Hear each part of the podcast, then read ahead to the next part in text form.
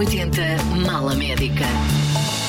Ora viva, já está desse lado? Nós também. Eu e o Cândido Costa estamos aqui para mais um episódio do M80 Mala Médica. Olá, Cândido. Ah, Sofia, olá aos ouvintes, é um gosto estar aqui. Muito obrigada por estares aqui connosco, por estares neste, no M80 Mala Médica e nos estudos da M80. Um, estás soltinho? Estou soltinho. Agora estou, vamos ver daqui um bocado, mas estou soltinho, estou sempre soltinho. Vamos a isto e estamos num podcast sobre saúde e bem-estar. Vamos fazer as perguntas assim por ordem anatómica. Vamos conhecer-te dos pés à cabeça, pode ser? Pode. Vamos a isto? Olha, vamos começar pelos pés e pela infância. Desde quando te lembras de dar jeito ao pé para chutar a bola? De onde é que foi essa paixão pelo futebol? Uh, começamos, logo, começamos logo errado. Uh, porque eu não me lembro, uh, não tenho, não tenho, isto é, não tenho família futebolistas, não sei o que é que os meus irmãos acabaram por passar por lá e fugiram rapidamente, não sei qual foi o gatilho, a grande paixão que disputou em mim, uh, não tendo tradições nenhumas na minha família de futebolistas, não sou aquela história do filho do futebolista, filho de peixe sabe nadar, não.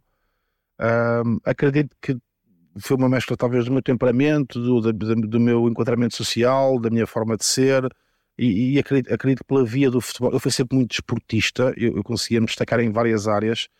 Acho que escolhi o futebol porque foi a porta para eu me afirmar naquela altura, portanto eu não, não tinha muita aptidão para estudar, uh, cantar nunca foi para mim, então eu comecei a perceber que no futebol evidenciava-me.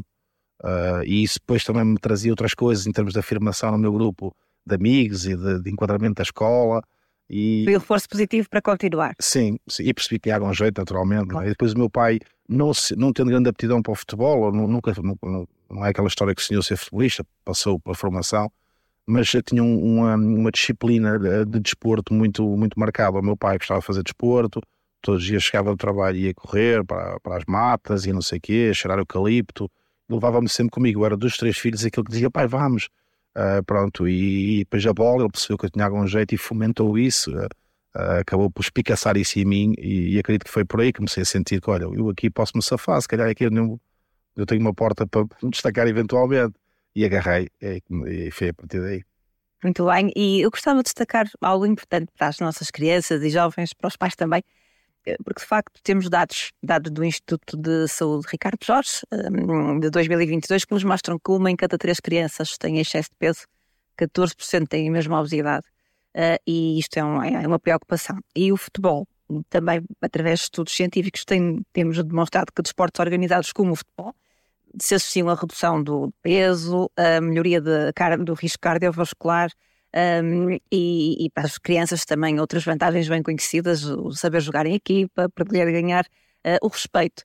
Um, da tua perspectiva pessoal, que conselhos é que deixas aos nossos atletas mais jovens para conciliarem o sonho do futebol e os estudos?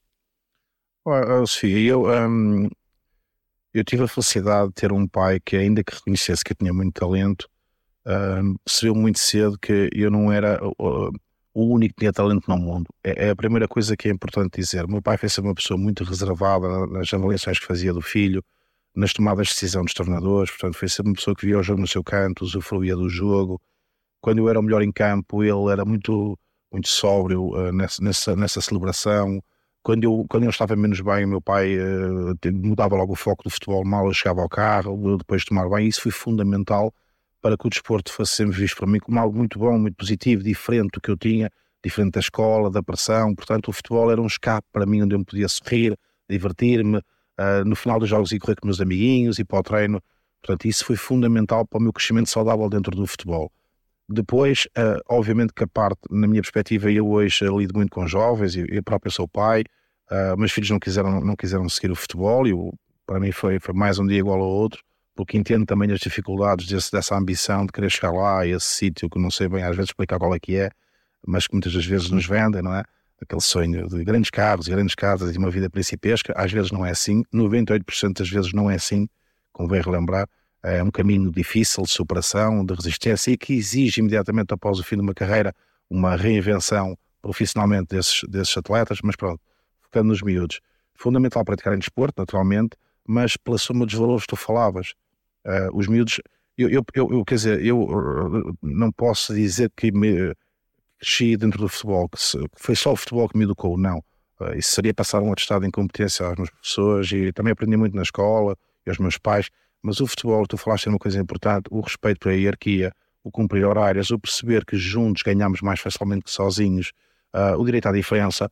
Um, Há muitas competências que se. é, sabes, é, a frustração, lidar com a frustração. Muito importante. Uh, muito importante. Uh, e, e às tantas, uh, tem que ser um espaço bonito. Essas emoções não podem ser bruscas. E, e, o futebol permite isso, permite que os jovens cresçam, cresçam bem. E, e deve ser só por isso. Sim. A questão de saúde física e mental e a questão da soma de valores, por isso é que é importante os pais escolheram bem quem é que vai ser o tutor, o treinador, quem é, quem é, que grupo é que ele está, porque é, é muito importante. Os, depois a questão de, vá até já, vai lá para o teu sítio, sabes, vai lá para o teu sítio, vai, vai lá ser liderado por outra pessoa que não é o teu pai e a tua mãe. É muito importante para eles perceberem, mesmo às vezes pareçam um bocadinho assustados, eu acho que é fundamental, portanto, e eu senti isso, vivi isso, foi, foi saudável, Uh, nunca senti pressão dos meus pais, isso é fundamental. Mas sempre com a figura de referência, com os pais. Sim, sim, mas era, eu, gostava, é, eu gostava de chegar ao carro e, e carro ou a casa, né, depois do jogo, o jogo que me correu bem, eu gostava que me aparecesse, só quando tiveste bem e tal, mas que na euforia ele fosse uh, calmo e que na frustração não alimentasse essa coisa, sabe? Achava que o pai dissesse, olha, mas pensa positivo, terça-feira já tens treino outra vez, já podes mostrar-me isso que até aprendeste a lição e estás melhor. Isso é fundamental, porque às tantas, de repente, aquilo que devia ser uma coisa saudável e bonita, uh, por, essa, por essa descontrole emocional dos pais ou por essa pressão exacerbada, uh, para ele o futebol e a escola já são quase a mesma coisa e, e está a ser. Uh, então é fundamental, sim, ao desporto, mas bem gerido. O futebol pode ser o melhor sítio do mundo ou o pior. Palavras muito importantes para todos os que nos ouvem, para os nossos jovens em particular. E como eu dizia, guiamos dos pés à cabeça, não é? Uh, vamos lá para falar de perna, joelho, futebol, lesões, não é? É sempre, é sempre um dos riscos do futebol. Uh, qual é que foi a lesão mais difícil, que teve mais impacto na tua carreira? Eu tive várias, infelizmente. Um, uh, a pior, a mais marcante. eu. é a pior porque, porque acontece numa altura da minha vida que eu não tinha estofo emocional para lidar com aquilo. Eu aos 15 anos uh, vim para o Benfica jogar, de São João Madeira, jogava no São Joanense, Benfica foi-me buscar a, ao São Joanense, à São Joanense, e um, uh, decorrido um ano, eu, eu, pronto, eu mal cheguei, consegui afirmar-me, eu era, eu era um miúdo terrível, no sentido positivo, terrível positivo, tinha uma fúria de vencer muito rápido, muito rápido e muito, muito feroz, então consegui-me afirmar desportivamente no Benfica, já tinha alguma preponderância até, e no final dessa temporada, no início da outra, tenho uma lesão gravíssima, uh, parto, faço fratura total do perónio e ruptura total dos ligamentos do pé, que eu sou maioritariamente forte, que era, sou destro, não é? Então fiquei com o pé completamente virado ao contrário. A dois minutos de jogo, meus pais tinham acabado de sentar vindos de, São da Madeira, portanto, na viagem do norte para, para baixo. Tem, tem aqui contornos um bocadinho oleodesco, sabes? É, é, dava a fazer um filme esse momento da minha vida, foi muito dramático. Eu, é, a malta ali gostava muito de mim, os adeptos, porque eu, o gajo do norte? Bravo. Foi marcante ainda rever esse momento. Vejo, vejo, vejo. E foi muito duro, porque depois o Dr. Martins opera-me. Uh, há aquela coisa do trânsito, depois no trânsito com, com o carro, uh, o enfermeiro a conduzir meu pai ao lado, meu pai a chorar, a minha mãe, Jesus, e eu também. E depois eu lembro-me que eh, eu, eu, no recobro acordo e, e hum, eu até já pedi ao meu pai para me certificar disto, não vai eu também estar aqui a ver filmes a mais. E ele confirmou-me, quer dizer, eu assisto à conversa. O meu, o meu pai e o Dr. Martins estavam muito perto de, da, da maca, da cama, onde ele tinha sido operado, ou eu estava, que estava e, e começo a ouvir, então o cenário era o Dr. Martins a preparar o meu pai para a eventualidade, nós agora temos é que nos focar para que ele continue a caminhar, caminho como deve ser, e consiga fazer uma vida normal, vamos colocar agora o futebol um bocadinho à parte. Isto, ouvir isto, é impactante. Mas talvez tenha sido importante, sabes? Porque o meu era assim um miúdo muito furioso, muito, com muita fome de vencer, uh, eu ouvi aquilo e aquilo caiu como um desafio. Quase que mais vezes a gente dizia, pá, vais ver, deixa-me deixa ver então, tu vais ver então. Hein? Aquilo funcionou um bocado medo e não pode ser. Não, não pode ser. Não vou deixar isso acontecer. Eu vou fazer de conta que não ouvi, isto preocupa-me muito, coloca-me em desespero, mas eu até, eu até vou fazer de conta que não ouvi, porque já é impossível, não aceitava aquele cenário. Então eu fiz uma recuperação incrível, mas foi muito difícil. E há aí momentos também que eu nem sequer quero falar sobre eles, porque fico emocionalmente quebrado. Uh, coisas têm a ver com o meu pai, sacrifícios que fizeram. Uh, fico sempre quebrado e não quero quebrar. Mas é, às vezes pode ser mais difícil recuperar de uma lesão emocionalmente do que fisicamente até. Não? É? Eu acho que fisicamente recuperei depois muito bem, emocionalmente não, não recuperei desse momento. Foi muito duro. Mas uh, cresceste com ele. E fizeste. sim. Mas foi muito duro, meus pais não, reinava a abu- a abundância. Eu estava sozinho cá abaixo em Lisboa. Ah, Muita gratidão também. sim, sim, sim, mas foi, foi, foi um momento muito difícil. E eu fico sempre assim um bocadinho coisa porque, porque me recordo muito, muito, Claro. muito claramente os sacrifícios que o meu pai fez eh, para, para me ajudar na recuperação. Tinha aqueles, aquelas, eh, aqueles mitos populares de que a areia, por exemplo, a areia do, do furador, como tinha muito iúa, da areia do norte fazia muito bem, e ele fazia Porto de Lisboa, foi imensas vezes fez isso para me trazer areia numa saca de pão e depois aquecia no ar do Benfica para me fazer na perna. Ah, cartas intermináveis que eu guardo com carinho de caraças, desculpas. Coisas que só os pais fazem. Só os pais fazem. Assim, e é, pronto, e foi, foi fundamental. Recuperei, consegui fazer uma carreira profissional a partir daí, mas essa lesão foi muito marcante. por- Lá está, porque toca-me aqui num sítio que eu, aliás, olha, acho que a minha exemplo que eu posso dar aos ouvintes é isto: se a lesão me tivesse acontecido mais tarde, quando eu já estava, quando eu era já mais adulto e mais consciente, e, e com certeza que perceberia o que estava ali em causa, não tinha recuperado tão, tão bem. Eu acho que como eu, como eu era jovem, primeira parte física efetiva, era jovem, tudo será melhor, não é? Mas emocionalmente, como Uma era. um idade, uma idade difícil, a adolescência. mas por outro lado, Sofia, pressão, muitos desafios. a dor, a dor era maior por isso mesmo, né? tipo, não tinha equilíbrio emocional nem estrutura, mas por outro lado, esse desgoverno emocional também me permitiu uh, seguir essa estrada um bocado inconsciente e nem reparar em algumas coisas que hoje, consciente do, do que me aconteceu e na fase que me aconteceu, se calhar não teria, iria me preocupar mais, iria-me. Ih, pá, tanto tempo, pá, agora como é que eu vou jogar? Bicho, vou perder o comboio, aquele vai-me passar, vou perder o lugar, o pena vai ficar O igual. foco foi mesmo, vou recuperar e vou Foi um bocado inconsciente, dar a isto vai ficar bom. Só precisa que, só precisa que me perguntassem, é possível voltar a jogar? E disseram sim, é possível. Então, E foi possível. está tudo bem, sabes? Isto foi um bocado isso. E foi possível e recuperaste mesmo. Sim, graças a Deus. E pensar um bocadinho agora no cuidar do corpo, no cuidar do eu. Quais são os hábitos saudáveis que mantens, que procuras manter? Quando terminei a minha carreira, ahm, e mesmo durante a minha carreira, se tu me convidaste, sempre querias honestidade. Ah, Claro. se sabes quais são os ahm, quais são os que se deve seguir, eu tinha um discurso. Quais foi os que eu segui? Ahm, infelizmente, ali aos 19, 20 anos, talvez até na, minha na melhor fase da minha carreira, porque apareci no Futebol do Porto muito cedo e era o, o novo gênio, ahm, desleixei-me. Uh, e enraizou-se em minha convicção de que já estava feito. Larguei a mão do meu pai, eh, dos bons conselhos, dos ensinamentos, deslumbrei-me. Na outra forma de dizer, não perdi, deslumbrei-me. Uh, comecei a achar que era infalível. Sou muito bom, sou muito forte, sou diferente. Posso até dar o meu luxo de comer isto, posso até dar o meu luxo de começar a fumar. Quer dizer, houve ali uma convicção em mim de que eu era indestrutível, inquebrável. Portanto, sou algo em mim, não sei, genético, dizia eu, sou muito forte. Repara, ontem saí e cheguei ao treino e fui o melhor do treino. Nada mais falso. Nada mais falso. E, portanto, por força disso mesmo, paguei a fatura de perder algumas faculdades físicas, quais, Cândido, não foram evidentes, elas vão se dissolvendo no tempo. Uh, se calhar antes fazia 30 vezes com a mesma intensidade, comecei a fazer só 10 e esperas inchar. E, e, e é, e é, é devagarinho, sabes? Por isso é que é fundamental. Aliás, vezes os jogadores uh, fazem as coisas bem melhor do que nós fazíamos no meu tempo. E, um, e eu, não, eu, eu não respeitei a 100% a minha profissão. Eu amo o jogo, amo o futebol, uh, sempre. Uh, mas tenho que dizer isto, sabes? Sou pena estar agora aqui a olhar para trás e a vender uma, uma coisa que não é verdade. E o que eu posso fazer agora, o tempo não volta para trás, é, é, é, abrir a perspectiva de quem está com a oportunidade de poder fazer as coisas bem. Não facilitem. Não facilitem. Não se convençam que são super-homens porque não são, porque de uma forma muito disfarçada, a vida é meticulosa nesses aspectos, sabes? A fatura não vem toda de uma vez no desporto. Ah, sais à noite e perdes as faculdades todas, não. É, é paulatinamente. Não é no dia seguinte que, que as consequências uh, aparecem, mas Sim. hoje em dia, Hoje em dia, és também um influencer uh, seguido por muita gente e admirado e usas isso uh, para também transmitir bons hábitos. sim, sim. Vais partilhando, que também acompanho as tuas idas ao ginásio e é sempre um bom dia para qualquer um de nós ver uma partilha tua e decidir é hoje também que vou começar a, a- fazer exercício físico regular, Sim.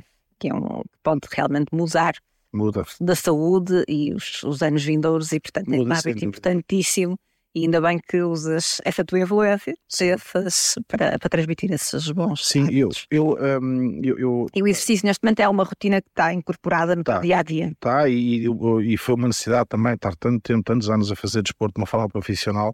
E eu, quando terminei a carreira, rompi com isso, quase que achei que merecia esse descanso Descanso. e foi descansar mais. E, foi- e por isso ganhei algum peso, portanto, hum, e, e, e tento sempre ah, mostrar às pessoas, ah, talvez por uma sensibilidade ganha também pela, pela vida em si, que eu tive, a necessidade de me reinventar no fim da minha carreira. ah, o facto de eu não ter tido a carreira que ide- que idealizei foi mau, mas há um outro lado da moeda. A parte boa, porque há sempre uma parte boa em tudo, foi-me ter dado uma bagagem de conhecimento das várias realidades. Eu joguei das, joguei nas Champions e acabei na Estreital. Eu passei por todas as divisões. Então eu tenho uma percepção muito clara do que é que se fala e do que é que se vive em todos os balneários. Depois, no final da minha carreira, conheci também o mercado real do trabalho. Tive dois anos com um trabalho completamente normal, tive de estar em IFP, quer dizer, reinventei-me. E há bagagem, há coisas boas que eu retirei daí, que foi uma sensibilidade de perceber que é importante nós vendermos uma ideia que seja possível concretizá-la. E eu não gosto muito de me apresentar às pessoas que me seguem de uma forma que eu sei que para eles é, é utópica.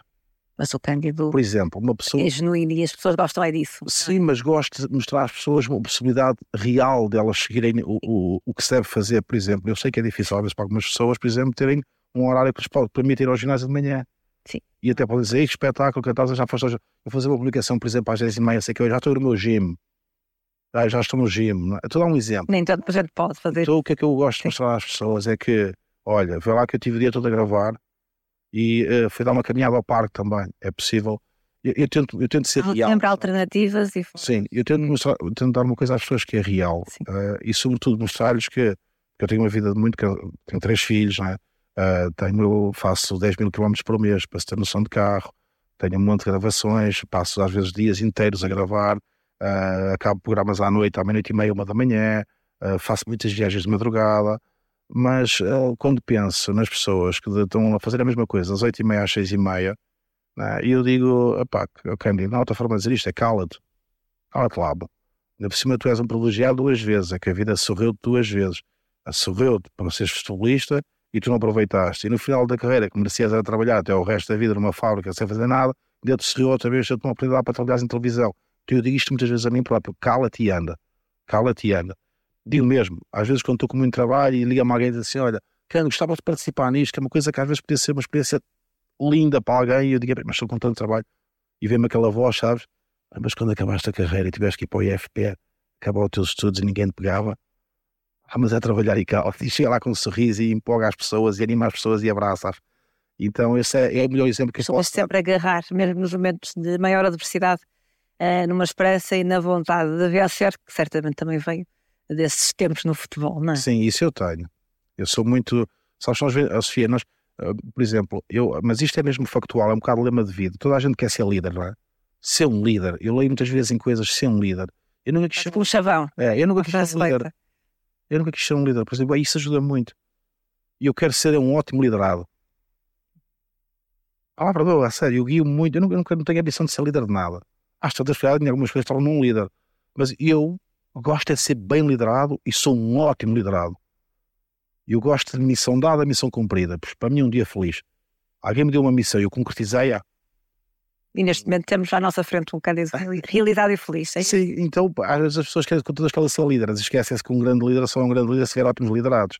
Ah, e os, os grandes treinadores que eu tive, com ser excelentes treinadores, tiveram também a felicidade de ter ótimos liderados. Sim. Cadê, para que o discurso perfeito? Para que eh, as frases motivacionais se ninguém estiver a ouvir? Ou se ninguém estiver realmente a escutar o que estás a dizer e, e, e com a predisposição de ficar com a perna a tremer, é? Com vontade de que, que lhe diz essas coisas. Ah, e portanto toda a gente quer ser líder. Eu, sinceramente, acho que nós precisamos é de ótimos liderados também. Muito bem, estamos mesmo a já, já. Já, Não, que eu só estava a aquecer. estamos dos pés à cabeça, nós estamos, Ah, estamos, estamos, a estamos que cabeça. altura? Estamos estamos a chegar à cabeça já. Já Já falamos dos cuidados com o corpo, agora chega- saca. estamos a chegar à parte melhor. Eu gostava de, de falar aqui de uma curiosidade que achei interessante, que estive a ler recentemente, eh, sobre a parte mais física da cabeça no futebol.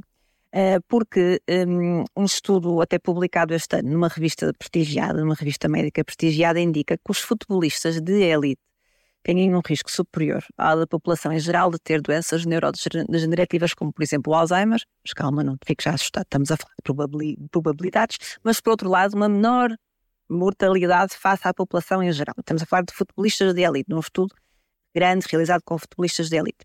A questão é que uma das hipóteses levantadas é que essa questão das doenças neurodegenerativas, como o Alzheimer, possa ter que ver, é uma hipótese, com os cabeceamentos repetidos, o traumatismo repetido nos cabeceamentos, por exemplo. É? Eu achei muito curioso este dado. Um, ainda é preciso mais estudos, mas há algumas federações até a pensar nesta, nesta questão uh, e tomar algumas medidas quando houver mais dados disponíveis. Uh, mas uh, aqui o dado positivo é que, de facto, um, os benefícios maiores do desporto continuam presentes e mesmo nos futebolistas de élite, com menor mortalidade face à população em geral. Achei muito curioso esta parte. Mas cabeceamentos à parte. Mas voltando ainda à cabeça, isto foi só aqui uma divergência minha. Mas importante, uh, e obrigado por essa partilha. Muito achei interessante, achei interessante. De facto, cabeceaste muitas vezes a bola, certamente. Sim, embora eu, se pudesse, vinava de peito antes, que eu nunca gostei muito de cabecear. Nunca falaste muito. Não, não, não, é? não, era uma coisa, não tinha muito Mas, grande cabeceamento. Todos os jogadores, um bocadinho, dependendo um bocadinho da posição, claro. Sim, avançados e centrais, é, é o jogo todo a cabecear mas nunca foi muito o meu forte. Eu testava aquelas bolas batidas com força, sabe? Essa tal bola que se calhar vai ao encontro disso, muita força e obviamente que se tu colocares bem a cabeça e treinas isso desde miúdo, uh, até, dá, acerta com a testa, né? porque se for um bocado mais em cima já dói, dói sempre, mas há ali um sítio que se tu tiveres um bom gesto, uma boa, uma boa, arte, uma boa articulação, uh, uma boa linguagem corporal para atacar a bola, não dói tanto. Mas uh, eu cabecei algumas bolas que fiquei até custava a cabeça, confesso ainda, ainda sobre a cabeça, mas agora sobre outra parte, um, sobre manter a cabeça fria antes dos jogos. Uh, alguma história engraçada sobre isto, sobre como manter a cabeça fria antes dos, de um jogo importante, como gerir a ansiedade antes de um grande jogo? Jogaste muitos grandes jogos. Sim, mas curiosamente eu não sou a melhor pessoa para, hum, para enviar essa mensagem de, de como é que se deve manter a cabeça fria. Eu fui sempre super ansioso uh, geri, geri sempre uh, essa ansiedade. Uh, como, é, como é que eu ia te explicar isto? Eu, eu, fui, eu, eu vivo sempre muitas coisas.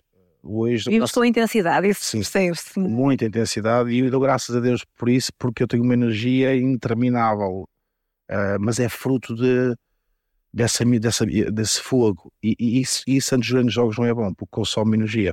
Uhum.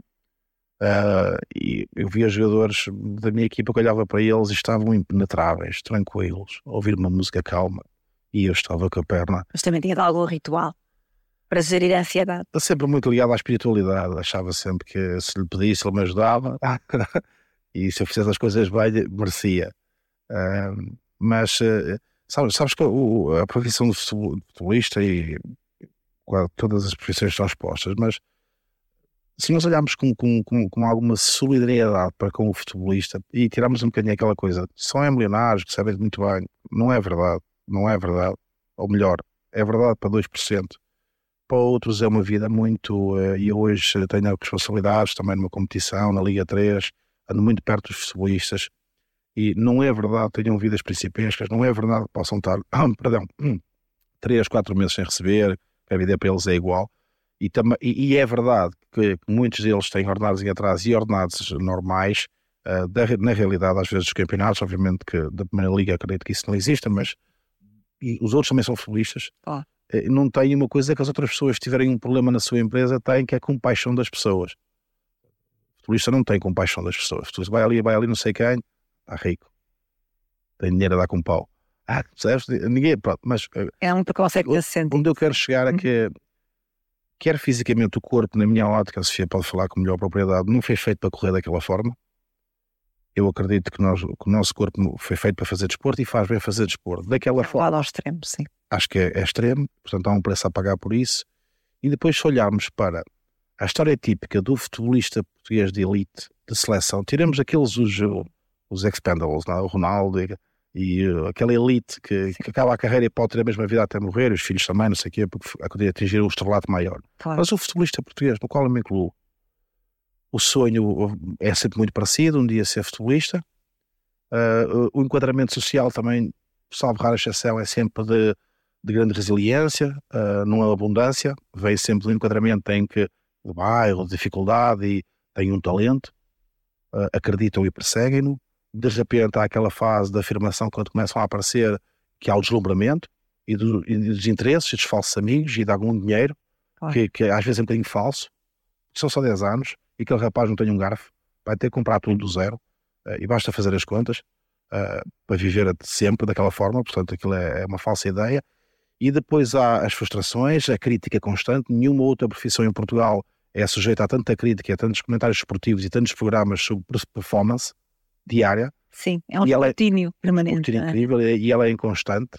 E tanto... Depois há a vida própria deles, a vida, Sim. nós não sabemos, das, de altos e baixos ilusões, e depois há a quebra aos 30 e poucos anos. Carreira sempre curta.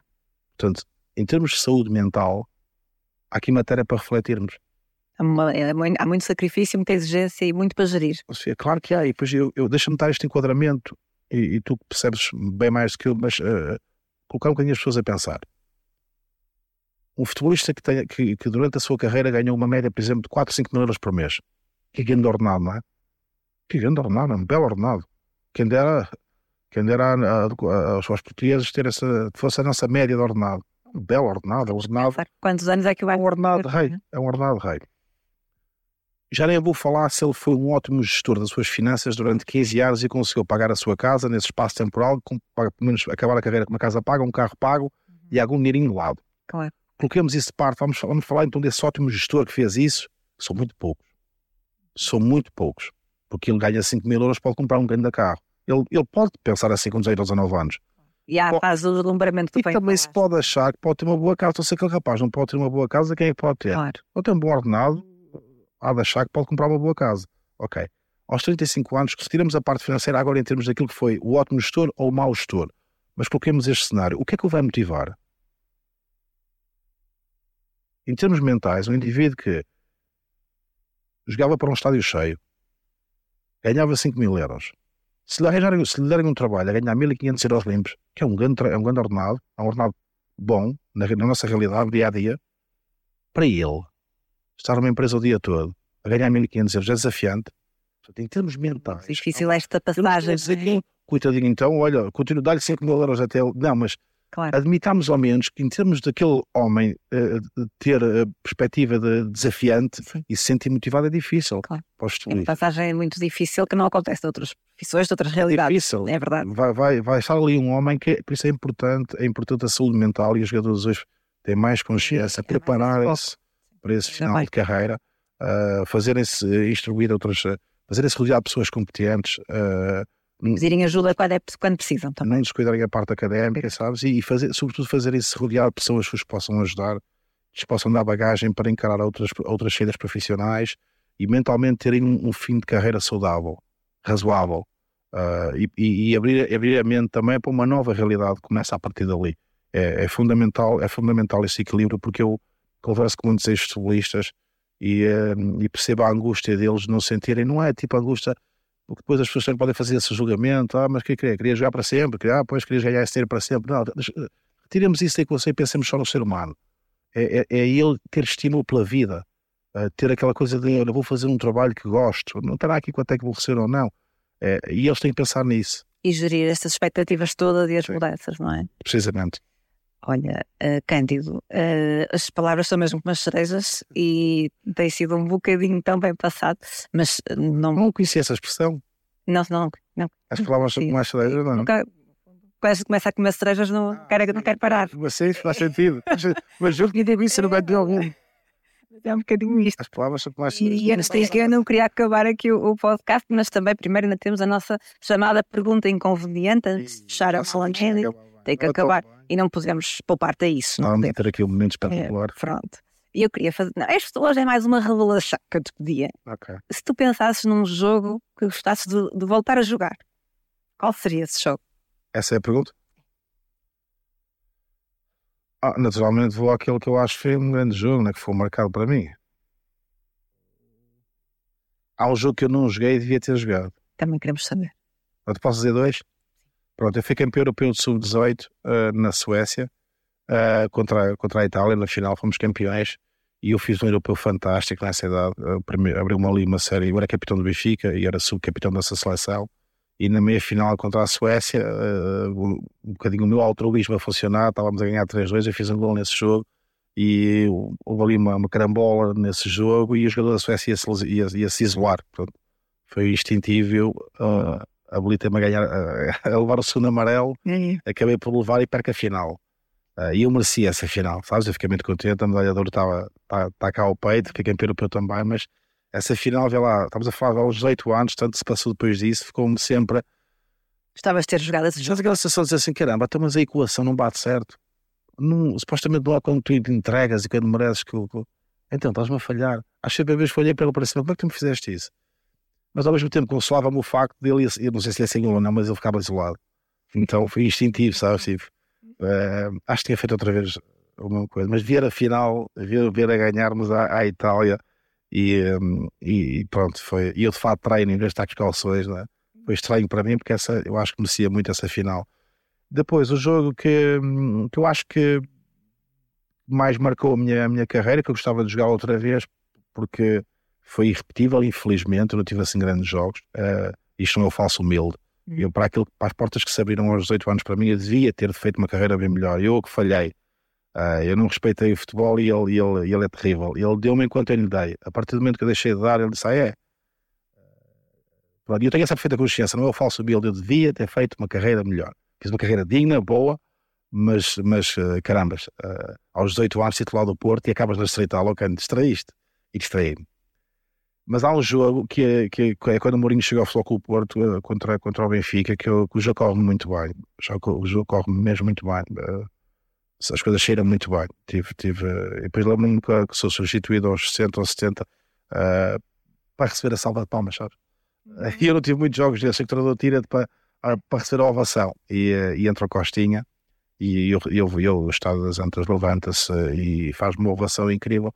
E naquela idade essas coisas marcam, estás muito sedente de reconhecimento. Eu lembro que ne- ne- nessa noite, por exemplo, era o rei, era o, era o rei do, do Porto, era o rei da cidade do Porto. Todo lado Foi estava. real.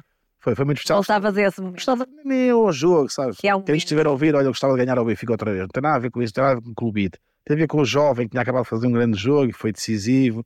E aquelas sensações que eu sentia, ser ovacionado, senti um bocado. Acho que foi a primeira vez na minha vida e única que eu me senti uma espécie de estrela de rock, sabe? E eu, ei, isto está acontecendo, como é que eu tenho que caminhar? e, e, e é irrepetível, marca-te que estás, estás muito sedente de coisas nessa idade e marcou-me um bocadinho. Cândido, muito, muito obrigada mais uma vez por ter estado connosco. Ahm, e também a quem nos ouviu, muito obrigada por continuarem desse lado. Eu sou Sofia Batista, sou médica e este é o M80 Mala Médica. Até à próxima. Obrigado, Sofia. M80 Mala Médica.